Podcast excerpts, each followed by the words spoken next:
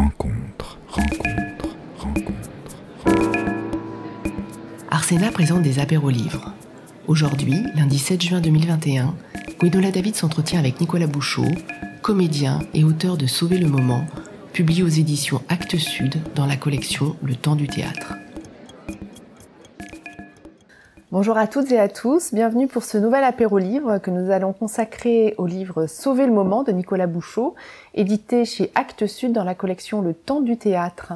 Bonjour Nicolas Bouchot. Bonjour. Alors vous faites partie des comédiens qu'on ne présente plus, mais néanmoins je vais me livrer rapidement à l'exercice en disant que vous avez joué dans beaucoup de spectacles, parce que je crois que vous-même vous ne savez plus combien il y en a, que vous avez commencé comme comédien en 1991 et vous avez eu euh, des compagnonnages euh, très forts, notamment avec euh, Didier Georges Gabilly, un autre avec Jean-François Sivalier qui se poursuit aujourd'hui, et puis on vous a vu aussi dans des mises en scène, notamment de Éric Didry et tout récemment de Sylvain Creusevaux.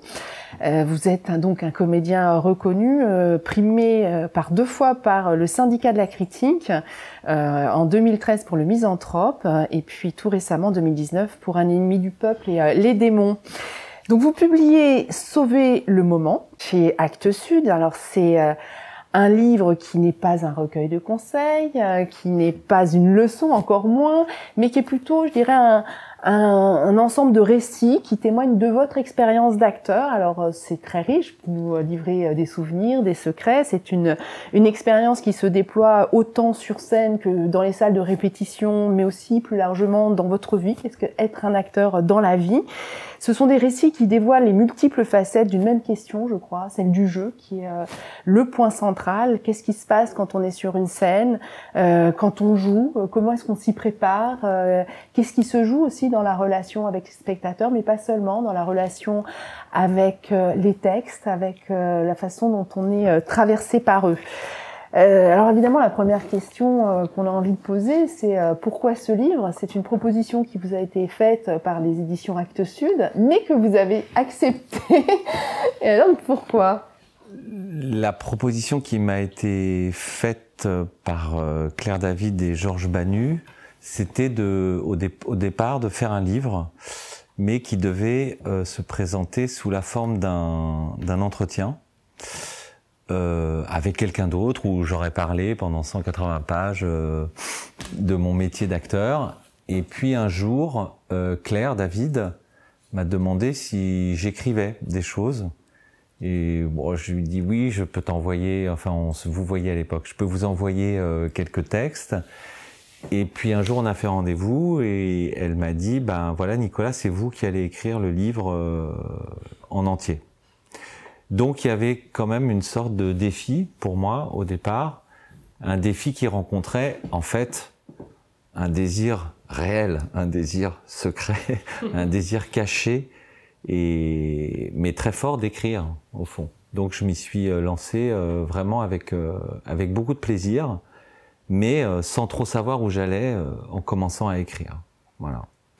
Et vous nous partagez euh, les questions que vous abordez au quotidien, qui vous traversent aussi. Alors je ne sais pas combien de temps il faut pour devenir écrivain, mais à un moment vous citez Didier Georges Gabilly qui dit on met au minimum 10 ans pour devenir un acteur. Didier Georges Gabilly, donc auteur, metteur en scène, directeur d'acteurs et fondateur de la troupe Chang avec laquelle vous avez euh, travaillé dans les années 90, beaucoup travaillé, ce fut un moment euh, très important. Euh, sur ce chemin pour devenir acteur, que vous a apporté cette expérience assez fondatrice Ce que m'a apporté Gabili, c'est d'abord une... le mot qui me vient, c'est refuge, enfin disons une maison, qui était le groupe Chang, et dans laquelle j'ai pu tranquillement travailler et grandir au fond. C'est ça qui nous a offert Didier. Euh, puisque dans le quand j'ai commencé à prendre des cours de théâtre, euh, je j'ai mis du temps à savoir en réalité que que j'étais bien sur un plateau, que c'était ça que j'avais envie de faire. Et avec Didier Gabili, il y a eu une évidence. Au fond, euh, ma rencontre avec lui, elle a rencontré aussi un rêve que j'avais sur le théâtre et qui s'est vraiment matérialisé euh, quand je suis entré dans le groupe Chang. Alors c'est quoi ce rêve? Bah, C'est simplement un rêve de partage assez grand avec des gens avec qui on répète, un rêve de partage, de, discussion, et que finalement on est un peu plus acteur de quelque chose que simplement de soi-même.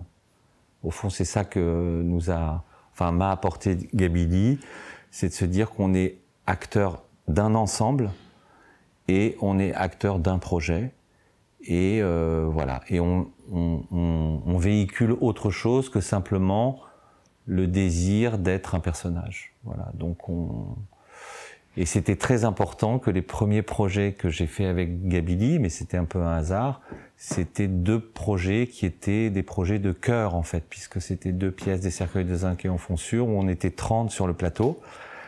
Et où évidemment le travail passait, se, se, se passait aussi bien dans l'écoute, puisque quand on est 30 sur le plateau, il faut qu'on attende que les 29 autres aient parlé pour, pour parler, par exemple.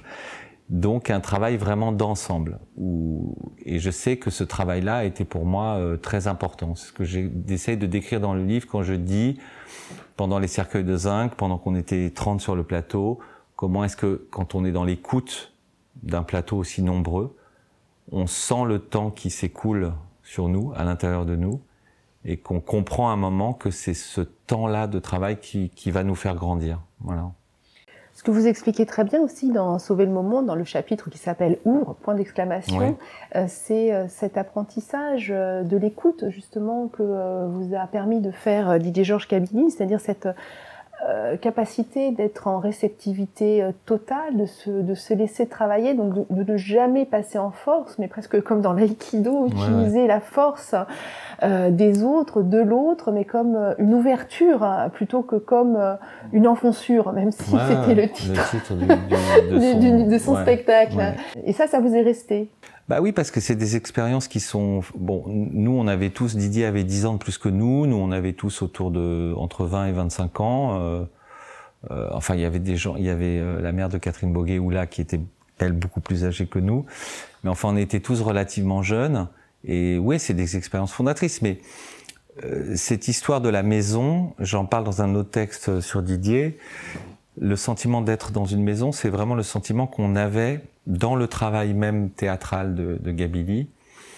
Quand on était sur le plateau, on avait l'impression d'être dans, dans une maison. C'est-à-dire que je dis qu'au fond, c'est lui qui, à l'époque, prenait les, les risques en tant qu'auteur, en tant qu'auteur de ses pièces et de ses romans, puisqu'il a écrit des romans, tous chez Actes Sud d'ailleurs, et en tant que metteur en scène, euh, c'est lui qui prenait les risques. Et nous, on était dans, dans cette maison qu'il avait construite pour nous et on pouvait euh, chercher à l'intérieur. Voilà, il y avait quand même dans l'idée de Chang, du groupe Chang, comme dans d'autres courants théâtraux et comme dans d'autres... euh, il y a l'idée de la recherche quand même. Il y a l'idée que... euh, alors là, on va passer sur le versant le théâtre, théâtre public.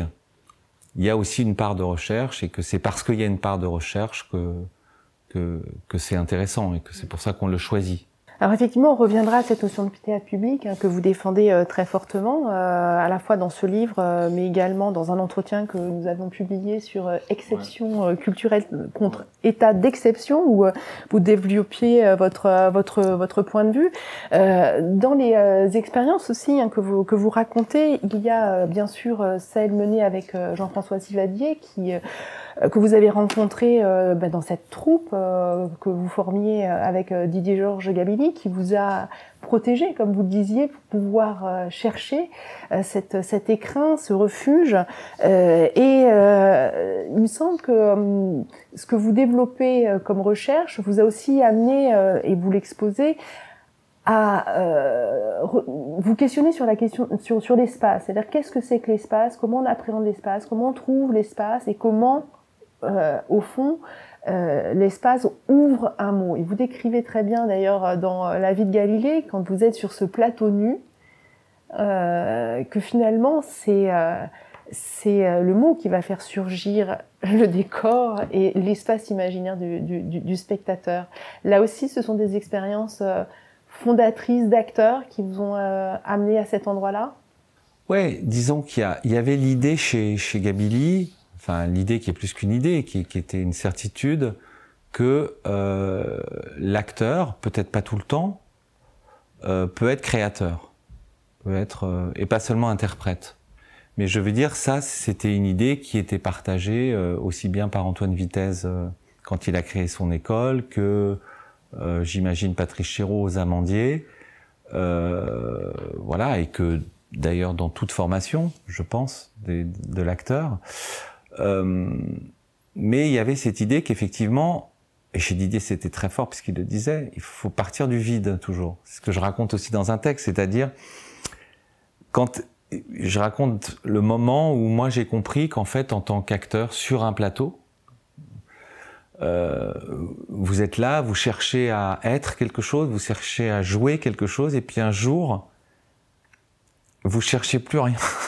Parce que vous êtes là devant les spectateurs, et chez Gabili, il y avait des positions sur le plateau qu'on devait tenir très très longtemps, et c'était très fatigant. Comme il y a eu euh, dans les mises en scène de régie aussi, où il y a des choses, voilà, où et à un moment, vous êtes là euh, sur le plateau euh, face aux spectateurs très longtemps, à genoux, torse nu. Vous êtes pas très bien, vous êtes, vous sentez pas très bien, vous êtes trop près des gens et tout ça. Puis à un moment, vous dites bon bah, en fait, je crois qu'il y a plus rien à faire. Il y a juste à, à lâcher et à essayer de se, de se laisser regarder, quoi. Voilà. Et donc ça fait partie, si vous voulez, de, de la façon dont peu à peu on, on apprend à faire ce métier, on, on éprouve des choses, et c'est parce qu'on éprouve des choses qu'on a envie de continuer d'ailleurs. Moi, je pense très souvent que, que si euh, j'avais pas le sentiment, jusqu'à aujourd'hui, et par exemple le livre fait partie de ces choses-là, si j'avais pas le sentiment à chaque fois, à un moment, au bout de 4 ans, 3 ans, 5 ans, de, de découvrir quelque chose, de me renouveler dans ce métier, j'en aurais euh, sans doute marre. Donc je veux dire que le métier, il est fait aussi de plein de petits moments où on découvre des choses et on se dit ah bah ok, euh, j'apprends quelque chose, je, je ressens quelque chose, ça, ça m'intéresse, je continue. Voilà, c'est c'est toutes ces, ces petites choses là qui sont. euh, euh, après, on dit plateau nu, les mots et tout ça.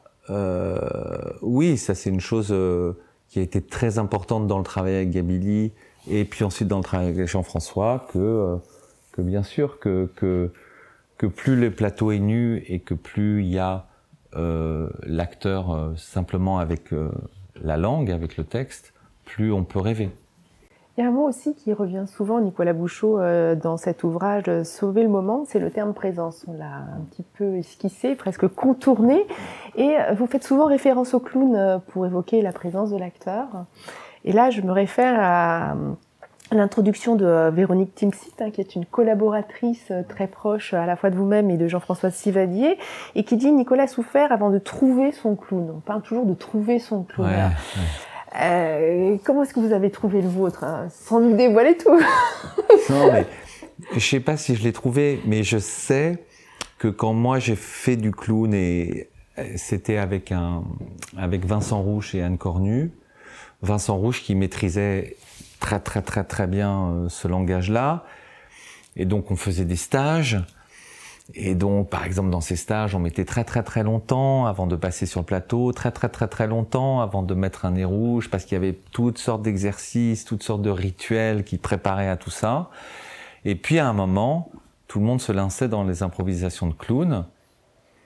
Et ce que j'ai appris de ce travail, mais je l'ai beaucoup plus appris en regardant. Ça, ça, ça, c'est chouette, par exemple. J'ai beaucoup plus appris en regardant les autres qu'en le faisant moi-même, puisque moi, je passais mon temps à me planter à me planter, mais vraiment terriblement, quoi. C'est-à-dire, euh, vous êtes là en clown, c'est pas drôle, enfin, ça ne marche pas, en fait. Quand est-ce que ça marche? Il y avait cet exercice que faisait Vincent Rouge, qui était incroyable, qui était, euh, vous, vous entrez, vous sortez. C'est ça l'impro. Donc vous entrez, et puis vous sortez, et entre les deux, on voit ce qui se passe. Pour des gens, il ne se passe rien, et tout d'un coup, pour quelqu'un, il se passe quelque chose. Pourquoi il se passe quelque chose? il se passe quelque chose parce que la personne est capable de jouer avec ce qui arrive à l'instant, puisque c'est le travail du clown, de prendre tout ce qui se passe à l'instant et de construire comme ça son, sa présence, justement. Là, on parle de présence pure. hein. Et euh, donc, il faut pouvoir jouer avec les accidents et jouer avec le temps. Et tout d'un coup, en travaillant le clown, et puis plus tard, en réfléchissant à qu'est-ce que ça serait le geste de l'acteur, qu'est-ce que qu'est-ce qui pourrait être une définition du jeu, il y en a plein d'autres. Et à un moment, je me suis dit, oui, un acteur, il nous intéresse, il nous fascine. Euh, euh, quand, comme quand on dit, on dit, on est, j'étais suspendu à ses lèvres. Et c'est une expression qu'on emploie, que le public emploie des fois. Ben, on est suspendu aux lèvres d'une actrice ou d'un acteur quand tout d'un coup, cette actrice ou cet acteur arrive à nous mettre dans un temps, c'est ce que après je développe dans le livre, qui n'est pas exactement le temps présent, mais qui est une succession de, moments comme ça. Mais il n'y a pas, a pas de, si vous voulez, il n'y a pas de trou quoi. Et ça, c'est vraiment le travail du clown, c'est-à-dire qu'il faut, il faut pas zapper le moment. Il faut pas faire comme si ça n'avait pas existé. Voilà. Et il faut aller d'un moment à un, à un, autre, comme ça. Et il faut avancer comme ça, comme sur un fil. Et là, arrive progressivement, là je parle d'une certaine façon d'un résultat, mais et là arrive finalement ce qu'on appelle la présence, c'est-à-dire qu'un acteur est présent quand, je pourrais dire, quand l'acteur invente un temps et un espace qui lui est propre. Là, pour l'instant, je suis en dehors d'un spectacle, d'une mise en scène, en dehors d'un texte. On parle là de... Et le travail du clown ne, ne fait que rechercher cette chose-là. Et vous ne faites que improviser et vous planter et comprendre petit à petit que vous pouvez, avec rien, tout d'un coup, être présent. Parce que, malheureusement ou heureusement, être présent, c'est pas seulement faire juste acte de présence. C'est autre chose. C'est ce être qui, euh, qui vous habite. Moi, c'est ce que j'ai appris au fur et à mesure dans ce métier. Euh, je, je, je, suis parti de, de, de, la base où dans un cours de théâtre on me disait bah tiens t'as qu'à jouer euh, Alceste ou je sais pas qui et puis euh, voilà et puis euh, et puis après j'ai rencontré Gabili qui qui, qui lui euh, ne, procédait pas comme ça mais partait des gens qui étaient sur le partait de la personne voilà et pour revenir finir sur ce travail de clown ce qui est merveilleux c'est qu'on voit moi j'ai vu des impros mais tout à fait fascinantes c'est vraiment aussi belle qu'une séquence merveilleuse d'un film de John Cassavetes. C'est-à-dire d'une vérité absolue, d'un jeu incroyable, donc pas naturaliste. Et on voit des gens, les gens apparaître. Enfin, on voit des, gens qui tout d'un coup euh, grandissent devant vous. Et donc euh, acquièrent cette euh, cette présence qui au fond est une singularité, singularité qui se met au service d'un plateau, des, des, autres, des partenaires, et puis qui transmet quelque chose au spectateur. Voir du cœur, comme vous l'aviez expérimenté avec les cercueils de zinc, c'est-à-dire cette singularité qui euh, naît d'une totale authenticité du geste hein, qui va être euh, porté par ouais. l'intention, non Bien pas sûr. dans la recherche d'un effet, euh, mais beaucoup plus par la, la recherche d'un sens ou la façon dont on le ressent hein, en fait. Tout à fait, mais c'est-à-dire que dans les travails de cœur comme on a fait dans les cercueils de zinc et tout ça, euh, ce qui est ce qui est très intéressant, c'est que vous, vous n'êtes comme ces chorales, vous n'êtes qu'un, bah, c'est comme le relais quoi, c'est comme la course de relais quoi. Vous êtes à un moment euh, là et puis vous passez le relais à quelqu'un d'autre et il y a quelque chose comme ça qui se qui se constitue euh, oui, c'est tout à fait étonnant comme. Euh... Comme processus. Ouais, ouais. Revenons justement au titre euh, de votre ouvrage, euh, Sauver le moment. Donc, c'est une expression de Serge Danet, critique de cinéma, dont vous avez porté les mots dans le spectacle La loi du marcheur. C'était sous la direction d'Éric Didry en 2010. Euh, on a parlé du temps qui s'écoule, on a parlé du temps à plusieurs reprises. C'est un mot qui, revient. Le théâtre, donc, c'est une histoire de temps? C'est une histoire de temps, c'est une histoire d'espace, c'est une histoire de, plein de choses. Le, théâtre est amusant dans, le sens où il, il, vient mettre sur le plateau un, tout un, un, certain nombre de choses qui sont au départ hétérogènes. Si vous prenez un texte de la Grèce antique, il va falloir créer des costumes, il va falloir que tout ça crée des espaces et des temporalités qui sont faites de plein de choses différentes. Euh, et, euh, et, puis vous le jouez aujourd'hui, donc qu'est-ce que ça veut dire de le jouer aujourd'hui? Qu'est-ce que bon, le, théâtre, l'endroit de la répétition, l'endroit de la création du théâtre est un, truc amusant parce que c'est vraiment comme une caverne euh, vraiment d'Ali Baba, quoi. C'est vraiment euh, donc euh, donc le temps, moi j'ai trouvé, mais c'est l'écriture qui m'a amené ça, c'est-à-dire que tout d'un coup, en écrivant, je me suis aperçu que le, temps, c'était un, un, élément important du jeu d'acteur parce que quand on joue sur scène, ce qu'on manipule, et pas seulement, mais c'est du temps. On invente du temps. On crée, on invente des durées. Voilà, on invente des durées. Et inventer des durées, c'est inventer des temps qui ne sont que des, successions de temps présents. Avec cette idée que j'essaie de développer dans le livre, c'est qu'on invente un temps entre des choses qui sont passées et des choses qui ne sont pas encore. C'est imaginer le présent comme si le présent était une brèche, comme si on, tout d'un coup il y avait un temps qui poussait sur la ligne chronologique du temps. Ça a l'air théorique, mais c'est quand on regarde la, ce qu'on éprouve, la sensation, c'est ce que j'ai essayé de faire dans le livre tout le temps. C'est-à-dire, c'est de partir de la sensation en jeu, ou qu'est-ce que c'est que de vivre pendant plusieurs mois, plusieurs années avec un même spectacle. Je suis parti de la sensation et j'ai essayé de la, de la transmettre du, du mieux que je pouvais. Et donc cette sensation du temps qui s'écoule, du temps qui s'invente, qui n'est pas le temps, qui n'est pas l'ici et maintenant, qui n'est pas le présent en tant que ce serait de l'actualité, mais qui est l'invention d'un temps.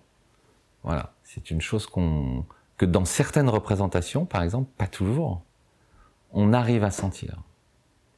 On sent quand on sort d'une représentation où on a vraiment, on est passé par tous les moments présents successifs liés à la pièce et qu'on a fait un parcours euh, et quand tous les autres acteurs et actrices sont dans ce, font eux aussi ce même chemin, alors on a des représentations. D'état de grâce. D'état de grâce. Voilà.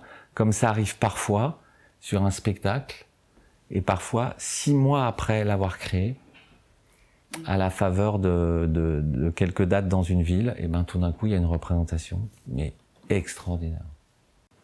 Vous citez Vitesse, d'ailleurs à plusieurs reprises hein, dans, dans, le livre, parce que euh, c'est euh, un, un, nom euh, qui, euh, un artiste hein, que vous avez lu, qui vous a sans doute marqué, qui dit l'acteur est celui qui peut jouir de la fuite du temps. Alors ce que vous décriviez tout à l'heure pouvait effectivement paraître un petit peu théorique, et pourtant pour moi c'est très concret, parce qu'en fait quand je vous vois jouer, il y a quelque chose où euh, on est sans cesse dans une succession de suspension du temps, c'est-à-dire euh, un temps qui est chargé de ce qu'on vient de vivre et qui est dans l'attente de la découverte de ce qui va suivre. Euh, et ça, c'est effectivement comme si il y avait une vague, il faut toujours rester sur la crête de cette vague. et c'est très concret quand vous jouez par exemple Galilée, on a l'impression que vous êtes vraiment Galilée qui tout d'un coup découvre le poteau rose, quoi, grosso modo. Et, là, il y a une espèce de jubilation extraordinaire qu'on sent chez vous. Donc, c'est très concret. Très. Non, mais mhm. c'est vrai, c'est extrêmement concret. Et alors, comment ça se travaille, ça? Parce que du coup, une fois qu'on a touché ce moment... Euh, euh, ben, vous voyez, ça, ça, se travaille d'abord sur des années. Moi, je, je là, je, ce que j'essaie de partager à travers le livre, c'est c'est une expérience qui est... Enfin, sur une trentaine d'années, en fait. Donc c'est plein de moments successifs qui font qu'on se rend compte de ça. Mais par exemple, quand on parlait tout à l'heure du travail du clown, bah on peut dire le travail du clown, c'est une étape de, pour euh, saisir ce, cette chose-là, de ce jeu avec le temps, ou comment est-ce qu'on travaille, comment est-ce qu'on malaxe le temps, comme euh, un sculpteur euh, malaxe la glaise, ou je sais pas. Voilà, c'est aussi à certains moments on pourrait parler, on pourrait parler du, du texte. Qu'est-ce que c'est que de Qu'est-ce que c'est que de dire un texte, par exemple? Qu'est-ce ah bah que justement, parlons-en. eh bien, si on, on, dit un texte avec le plus de, de comment dire ça, de découverte possible à chaque fois qu'on qu'on l'énonce. Si on pense que la phrase c'est comme un chemin, c'est-à-dire c'est quelque chose qui avance comme ça, mais que dans l'idéal on ne sait pas où ça va. Alors, je sais bien qu'il y a le travail de la répétition qui fait qu'on a répété ces textes, qu'on les voilà, mais d'où je, je passe pas du coq à l'âne. Je prends l'exemple de Tegestan par exemple. Je dis ça parce que je pense que euh, les, les ils ont, ils ont, ils ont fait du bien à un moment à tout le monde euh, parce que ils ont remis un peu comme ça euh, sur le devant de la scène le travail pur de l'acteur et comment le travail pur de l'acteur euh, peut peut, euh, être très fort, peut être très euh, bon. Et eux, c'était l'idée de pas répéter et de d'aller sur le plateau deux jours avant la première et tout ça. Donc, sans aller jusque là, c'est créer de l'incertitude en fait. C'est en fait quand on joue, on, essaie de créer sans arrêt de l'incertitude. Et avec le texte, c'est pareil. On avance dans le texte euh, comme sur un chemin, comme c'est des choses dont, dont je me sers beaucoup dans le livre, comme traverser un paysage. Et ça aussi, c'est très concret. Moi, quand j'ai joué euh, Paul Celan et quand je lisais des poèmes de Paul Celan sur le plateau, poèmes de Paul Celan qui sont quand même relativement obscurs, qu'on peut même dire abstraits, on voit bien que la langue du poème nous fait entrer dans un, dans un paysage qu'on ne reconnaît pas. Eh bien, au fond, ce paysage qu'on ne reconnaît pas, euh, ben voilà, c'est ce qu'on doit reconduire avec, avec aussi d'autres textes. Il n'y a pas de raison que ça soit simplement la poésie qui, qui, qui ait ce, ce privilège-là. Donc, on dit un texte comme on, comme on arpente un, un paysage. Et donc, c'est comme des chemins. On reste sur le fil, comme euh, vous disiez, sur la crête, sur la, la vague. Et voilà comment on avance avec le texte. Et Quand bien même ce sont euh, des classiques, hein, et c'est ça qui a été Oui, passionnant, oui, oui. c'est que vous nous fassiez redécouvrir euh, ces classiques, Brecht, Shakespeare, Claudel, Ibsen, Bernard et, et- et bien d'autres, mais avec euh, ce questionnement presque du sens, parce qu'il y a quelque chose aussi qui questionne le sens. Est-ce que ce que je dis, comment je le comprends, etc. Il y a une, il y a un questionnement, une incertitude, mais qui est euh, légèrement présente, comme un petit flottement, c'est-à-dire que Hum, c'est ça. c'est comme si euh, le sens, vous ne l'assignez pas, mais vous laissez toujours un petit flottement pour que nous-mêmes, on vous suive euh, et qu'on soit suspendu à vos lèvres. Ah bah oui, oui, oui, parce que le spectateur est co-auteur dans le meilleur des cas. Si le, en fait, c'est intéressant parce que dans, dans le livre, au fond, c'est plus j'écrivais, plus je me disais, jouer, c'est pas représenter quelque chose. Non, mais c'est vrai que nous, on a l'habitude et on cite toujours la phrase de Shakespeare, euh, le, le- le plateau, c'est le miroir du monde, etc. Donc, on est toujours dans cette idée de la représentation. Et ce qui va avec la représentation, c'est l'imitation. Euh, je me souviens à l'époque de la mort de Danton, quand Jean-François Sivadouillet jouait Robespierre et moi Danton, la première chose que les gens nous disaient, et c'est normal, ah vous ressemblez pas, euh, euh, Jean-François il ressemble pas à Robespierre. Mais non, mais c'est- pas le problème, c'est plus le problème. Bon, mais quand même pour les gens il y avait cette idée que de la ressemblance c'est des choses importantes. Donc jouer c'est représenter. Non, jouer c'est pas c'est pas euh, uniquement représenter, c'est pas uniquement imiter. Ce que je dis dans le livre, jouer parfois c'est faire signe et ça c'est vraiment par exemple le travail, enfin le je sais pas l'assiduité à la, à la lecture de la poésie etc. euh, qui me fait écrire ça, ces, ces, ces, ces choses-là.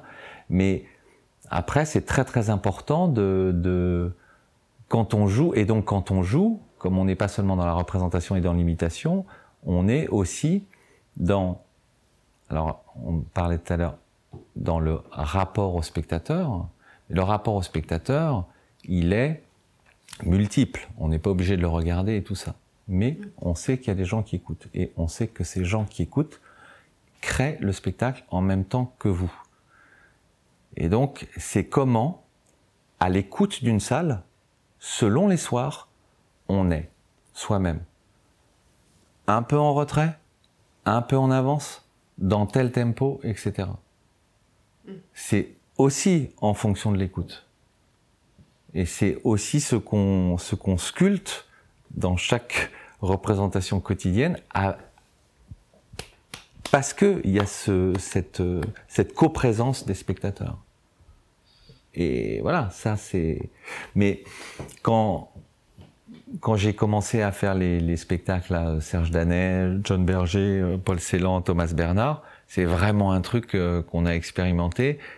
Et, et, par exemple, sur le spectacle de Serge Danet, on, on, a eu, il y a eu des choses euh, absolument incroyables dans les représentations, parce qu'à un moment, les spectateurs avaient la parole sur un espèce de, de, quiz de cinéphiles, les films de votre enfance et ça. Donc, au bout de deux heures, je laissais parler les gens, dire des titres de films dans la salle. Et après, les gens, et moi, je reprenais le texte. Et c'était la dernière partie du spectacle qui était sur la télévision, vue par Serge Danet. Et très souvent, les gens continuaient à parler. Continuaient à parler. Et moi, je continuais le texte. Et eux, ils rentraient dans le texte. Et moi, je continuais à dire le texte comme si je leur répondais, mais je leur répondais pas. Et en fait, il y avait un une espèce d'espace qui se crée là, qui est complètement dingue en fait. Et une fois, dans une représentation de Serge Danet, à un moment, je parlais d'un réalisateur, Danet parlait d'un réalisateur euh, américain qui est pas très connu, qui est Léo McCarey. Une heure et demie, c'était au début du spectacle, une heure et demie se passe. Et donc on arrive à la fin du spectacle, et tout et je me souviens, il y a une spectatrice en haut de la salle qui fait, excusez-moi, est-ce que vous pouvez nous donner des titres des films de Léo McCarey donc, elle était restée à Maccaré, c'est-à-dire une heure et demie avant. Non, c'est pour raconter comment, à travers ce spectacle sur Serge Janet, j'ai compris une chose, c'est le voyage que font les spectateurs pendant la représentation. Et ça, c'est une, c'est merveilleux. C'est merveilleux parce que pendant les, les représentations de Serge Danet, je voyais les spectateurs, je m'adressais à eux, c'était des petites salles et tout ça et je voyais les gens en train de rester sur un truc que je venais de dire. Moi, j'étais déjà passé à autre chose, mais eux, ils étaient encore là. Et chacun, différemment, voyage à travers le spectacle. C'est ça quand je parle de, de, rapport au public aussi. C'est pas seulement de regarder les spectateurs ou, ou, ou de faire le malin, c'est de comprendre comment au moment de la représentation, chaque spectateur fait un voyage différent et comment et à travers le spectacle Serge je pouvais les suivre en fait, je pouvais presque lire leurs pensées. Alors vous avez parlé, euh, Nicolas Bouchot, euh, de ce rapport au public, euh, du temps, de faille. Alors j'ai l'impression que la faille, c'est aussi quelque chose qui caractérise votre approche du personnage et votre rapport au personnage. Vous écrivez, jouer, c'est construire inlassablement des brèches, des issues. C'est quelque chose qui pourrait aussi s'appliquer, je dirais, à la façon dont vous, abordez un rôle, puisque vous dites ce jeu ne se construit pas sur le désir d'être un autre, mais au contraire sur la peur de ne jamais pouvoir être soi-même, de se trouver indéfiniment séparé de soi-même. Mhm. Alors, où est Nicolas Bouchot euh, bah, dans le personnage? Ben Moi, c'est ce que je cherche à chaque fois. Par exemple, je vais prendre un personnage qui, à mon avis, est que tout le monde, qui est très connu, qui est Alceste du misanthrope de Molière, et qui, à mon avis, raconte quelque chose sur le jeu d'acteur très profond. Alceste, c'est génial. Il dit au début, moi, mon truc, c'est la vérité, je dis tout le temps la vérité. Les gens sont, enfin, vous, il dit à Philinde, vous venez de parler à quelqu'un, vous êtes un salaud, vous, l'avez flatté, moi je ne flatte personne. Hein, la scène se passe avec Philinte, scène géniale. Et à un moment, Philinte lui dit, d'accord, mais vous êtes quand même amoureux de Célimène, qui est pas vraiment la sincérité incarnée. Et Alceste fait, ben ouais, c'est vrai, je, le dis, après avoir fait le fier, après avoir fait le fanfaron, après s'être présenté à nous comme la vertu incarnée, quoi faille. Il dit, bah oui. Et là, on sait, spectateur de la pièce, que ça va être très dur pour lui en fait. Il va pas s'en sortir. Alceste, ça c'est ce que dit Jouvet, mais c'est très très beau, c'est celui qui ne pourra jamais être Alceste. c'est celui qui arrive sur le plateau et qui dit à son copain Philinte, moi je suis comme ça. Moi c'est comme ça qu'il faut me prendre. Deuxième scène de la pièce, Oron arrive avec son poème et dit euh, Est-ce que vous pouvez me dire s'il est bien mon poème? Et la première chose que fait Alceste, c'est pas de lui dire c'est de la merde, c'est pas bien. Il lui dit Oui, alors votre poème. Donc déjà, il, il ne fait pas ce qu'il vient de dire. Bon, l'idée que Alceste ne pourra jamais être le personnage d'Alceste qui, qui, qui, qui raconte au début, voilà, c'est bouleversant. Et ben, je pense que ça, c'est une très bonne image de, l'acteur par rapport à ce qu'il a à jouer, ce qu'on appelle un personnage. Et entre se glisse. Euh, entre se glisse ce qu'on veut. Hum. C'est-à-dire ce qu'on veut. C'est-à-dire ce, ce, ce, Là aussi, en jouant le misanthrope, j'ai compris cette chose-là sur l'acteur. C'est formidable de se dire. Donc c'est ça la faille. Donc c'est ça la, la, perte. Tout, tout le temps. Il y a tout le temps une perte. Parce que et en plus, j'ai pas dit, mais euh, comme c'est écrit en vers, hein, le misanthrope, le type dit, moi je suis un type sincère, je dis la vérité, et il parle en alexandrin. Et il est sur une scène de terre. mais là, il y a un truc génial. Hein, bah, jouer, c'est ça. Donc il y, a, un peu ce que je dis aussi à un moment dans le livre. Bon, mais ça, c'est des mots, des phrases. C'est comment on, on organise. Alors ça, c'est Thomas Bernard qui me, qui me le fait comprendre très fortement comment on organise le chaos, quoi. Oui, à travers euh, votre expérience des maîtres anciens, vous avez porté le texte et qui est euh, un texte sacrément euh, compliqué. oui, c'est très compliqué. Ouais. D'autant plus que vous le preniez par le milieu, c'est-à-dire que vous commenciez la. On commence l'adaptation par le milieu du roman. Le milieu du roman, donc ce qui était un défi supplémentaire par rapport, je dirais, à une, une adaptation plus linéaire, hein, sans doute, mais qui est sans doute plus juste d'ailleurs, parce que vous allez au cœur des choses bah on, ce qu'on met en avant, c'est la logorée de, de l'écriture de Bernard, quoi. C'est la folie de la logorée. Mais quand je dis organiser un chaos, c'est ce que, par exemple, fait Thomas Bernard dans son écriture, c'est vraiment qu'il qu essaye de joindre les contraires. Voilà, sans arrêt, sans arrêt, sans arrêt, sans arrêt. Donc ça aussi, c'est travailler sur la faille, sur la perte, sur la, sur le rythme, parce que on retrouve le, le, temps, puisque c'est effectivement dans le frottement de ces contraires, et ce frottement ne doit pas être trop éloigné, sinon euh, je pense qu'on on perd quelque chose de cette étincelle propre à, au texte de Bernard. Il y a cette idée euh, aussi qui, qui est à voir avec le jeu, JEU, hein, euh, c'est que, sous, et ça je l'ai beaucoup expérimenté avec Serge Danet, qui était quand même un spectacle de deux heures euh, sur une théorie du cinéma. Hein. C'est pas non plus, euh, on se dit pas au début, ça va faire un spectacle d'enfer et on va aller jusqu'à New York, comme aller jusqu'à New York et tout ça. c'est que souvent, très souvent, le c'est le rythme qui fait passer le sens et c'est pas le sens et c'est pas en jouant le sens. C'est-à-dire que c'est en créant des rythmes et en créant des vitesses, des vitesses, que on arrive à transmettre euh, la chose. Alors, ce qui est fascinant, c'est qu'à la fois vous nous parlez de choses très précises euh, et en même temps de liberté. C'est-à-dire qu'on a le sentiment qu'il y a un texte qui est une contrainte. Vous trouvez une faille pour retrouver de la liberté.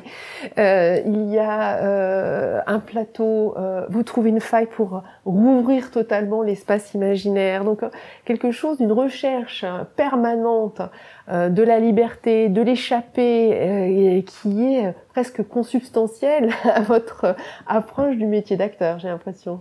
Ouais, c'est pour ça que aussi dans le livre, je cite cette phrase que j'aime beaucoup de Serge Danet, euh, qui est, euh, si, je me souviens bien, euh, il parle d'un film de Scorsese et il dit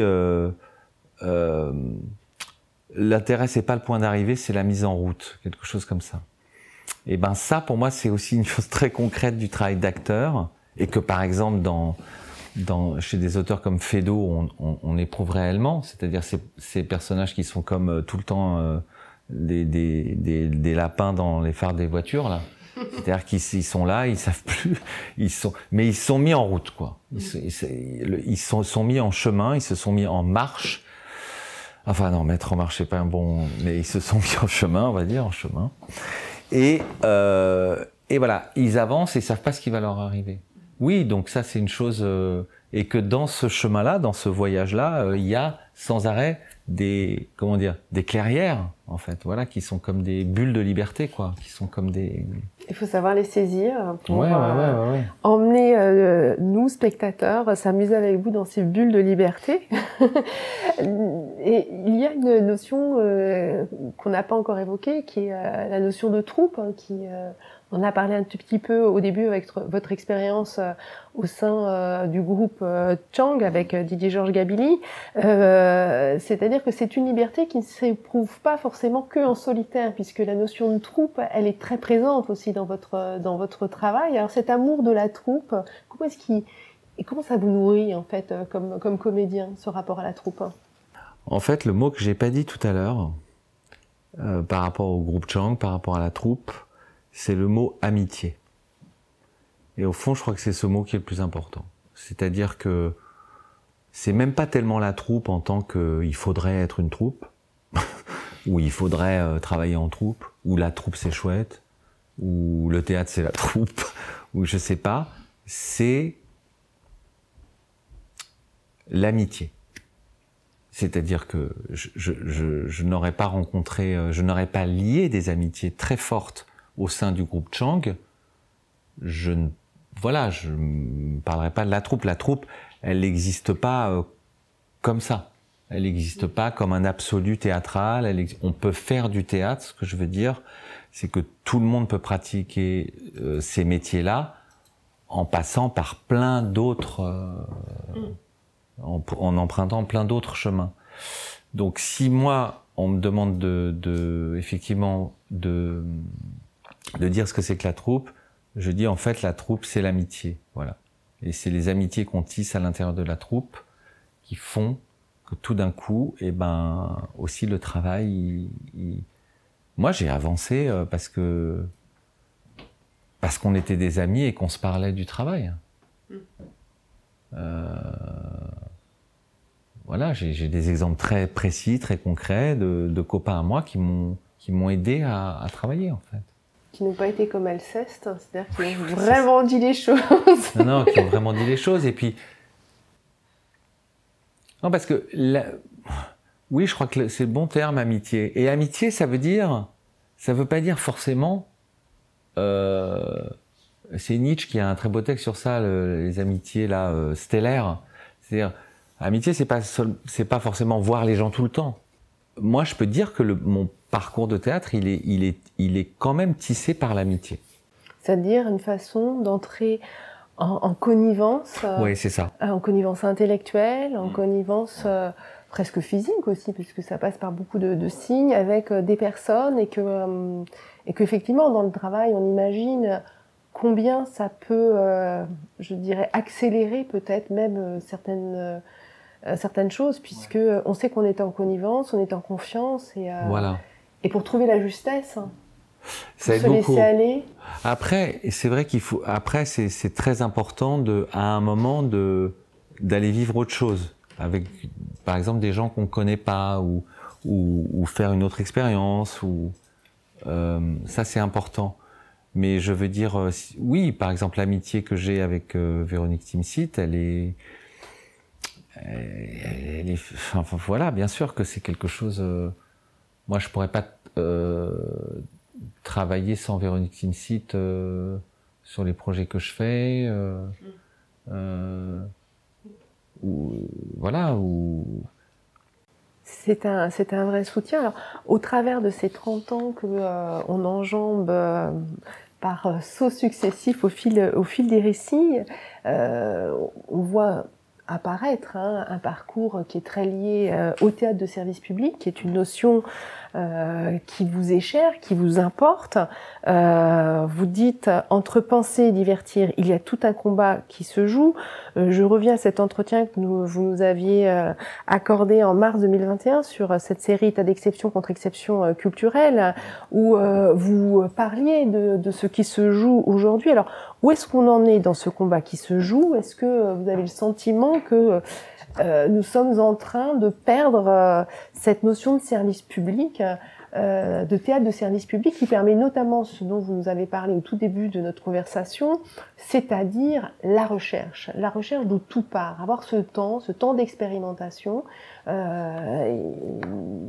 qui sans cela, ben, on, va vers certainement un appauvrissement de l'art. Alors est-ce que on en est là? De la fin du service public? Non. Non. Je pense pas. Mais disons que, est-ce que vous avez le sentiment que cette culture de service public se, se perd, hein, puisque vous, vous nous disiez, il y a beaucoup à dire, alors euh, disons-le. Peut-être la notion de, de, de, de service public, euh, aujourd'hui, elle est, effectivement, elle est, elle, on sent bien qu'elle est, Moins qu'elle partagée est, qu'elle est moins partagée, qu'elle est complexe, qu'elle ne dit pas forcément quelque chose aux gens, qu'elle n'a pas quelque chose à, à, à dire aux gens. Euh, alors si, à chaque fois, euh, euh, en ce qui concerne l'hôpital, l'éducation, on on, les gens ressentent que, que c'est quelque chose quand même qui a de bon. Les gens qui vont au théâtre aussi, j'espère, peut-être qu'ils sont heureux d'aller dans le théâtre public, qui sont qui sont heureux de, de, de voir des pièces qui ne sont pas déterminées par une demande du public, parce que c'est ça aussi le le truc. C'est pour ça que je cite tout le temps en, exemple, mais pour moi c'est quand même un moment historique, bon, qui est pas qui est une espèce de chose comme ça de, de, de, de l'arrivée de Nicolas Sarkozy au pouvoir et de sa lettre de mission à Christine Albanel sur cette idée que maintenant le théâtre de service public, entre autres, devrait aussi quand même commencer à s'intéresser à la demande du public, sous-entendu qu'est-ce que c'est que ces artistes payés par l'État qui travaillent dans leur coin et qui font des trucs euh, abscons. En gros, c'est ça, hein, si je veux, voilà, qui aujourd'hui nous amène à des discours j'ai entendu euh, dans, des émissions de radio depuis un mois euh, où on revient, puisque là il y a un livre qui est sorti sur les années Jacques Lang, euh, ministre de la Culture, etc. Et que quand même, grosso modo, ce qui est dit, pas par tout le monde, mais moi je l'ai entendu plusieurs fois à la radio, donc par des gens qui parlent à la radio, disent bon, qu'est-ce que c'est un peu tous ces artistes là, euh, les théâtres occupés, alors qu'est-ce qu'ils demandent euh, ces artistes-là, ils veulent des droits, des droits sociaux, mais est-ce qu'il faut pas penser quand même que euh, est-ce que l'art, le métier d'artiste, c'est d'abord de demander des droits sociaux? Au fond, qu'est-ce que c'est que ces artistes qu'on subventionne et qui gueulent tout le temps et qui occupent les théâtres et que au fond est-ce que c'est pas le, le, résultat de la politique de Jacques Lang ça qui a ouvert l'offre à un tel point que le nombre d'intermittents a augmenté incroyablement ces dernières années? Alors qu'est-ce que c'est que ces, ces, ces gens-là? Est-ce que est-ce qu'il faudrait pas revenir à cette idée que bon bah faire de l'art au fond c'est quoi? Ça veut dire pour eux crever la dalle, tout simplement, pas avoir de droits sociaux. Enfin, c'est une espèce de vision euh, absurde. Et je dis que tout ça finit par produire des discours qui, euh, oui, qui sont un peu, euh, je veux dire, l'espèce le, le, d'abstraction qui entoure cette notion de service public. voilà, et, et, peut être un peu ennuyeuse parce que ça produit des discours un peu. D'ailleurs, notion de service public, faut, faut s'entendre. Hein. Je veux dire, c'est Villard qui dit le premier, le, théâtre est comme un, service public. Mais on peut aussi penser que le théâtre n'est pas forcément un service public. D'ailleurs, l'art, c'est pas forcément euh, un. Mais une politique publique pour la culture est une vraie question, est une chose que nous avons défendue en défendant le système de l'intermittence depuis, depuis des années. Euh, qu'il fallait qu'il y ait une politique euh, culturelle publique, que, c'est important, voilà, que les pays qui ne l'ont plus, eh ben c'est pas c'est pas extraordinaire. Et quelles formes sont produites? Mmh. Alors, ce que je trouve intéressant dans l'argumentation que vous avez euh, développée, c'est que ça n'est pas important parce que euh, c'est utile, parce que c'est un point économique, comme on a eu tendance à le, dire et à le, vouloir le démontrer, c'est-à-dire que euh, finalement ça faisait autant d'emplois que dans l'automobile, etc.. Mais justement parce que c'est inutile et euh, que ce qui est en revanche primordial, c'est-à-dire qui n'a pas de mesure, qui est incommensurable, c'est ce que va nous apporter euh, la rencontre ou l'espace de rencontre entre euh, une œuvre, euh, le temps d'une représentation entre des acteurs et du public. C'est un espace public et ça fait partie finalement cet espace public entendu au sens large ben, d'un fondement de la démocratie. L'espace public, euh, c'est l'espace de discussion, c'est l'espace de débat, euh, qu'il soit euh, libre euh, et l'agora, mais c'est aussi un espace où chaque spectateur va cheminer différemment, mais il y aura quelque chose d'un ensemble différent. Euh, et c'est ça aussi que je trouve intéressant dans l'argumentation que, que, vous avez euh, développée, c'est-à-dire revendiquons cette inutilité de l'art, mais son aspect totalement indispensable à la société et à l'humanité. Oui, c'était. Moi, je parlais d'espace public dans, dans, cet entretien précisément parce que euh, c'était un moment où l'espace public, eh bien, il n'y en avait plus mm. du tout, que ce soit dans la rue pour les manifestations, encore qu'elles ont été un peu autorisées. Enfin bon, c'était quand même euh, pas très clair tout ça. Euh, tout le monde chez soi. Mm. Au niveau de la culture, ce qu'on entendait, c'est le numérique, les, les, les, plateformes numériques, etc. On peut voir, et ce que je disais dans l'article, on peut voir 15 euh, films euh, chez soi euh, tous les jours pendant un an. si on n'a personne avec qui échanger sur ce qu'on a vu, comme quand on est dans une salle de cinéma, mm. et que même ça peut nous arriver de parler à... Moi, ça m'est arrivé des fois de, de sortir d'un cinéma, de dire mais qu'est-ce que c'est que ce truc, et puis il y a des spectateurs, eh, qu'est-ce que vous dites, c'est extraordinaire et tout ça. Enfin voilà, l'espace public. Voilà.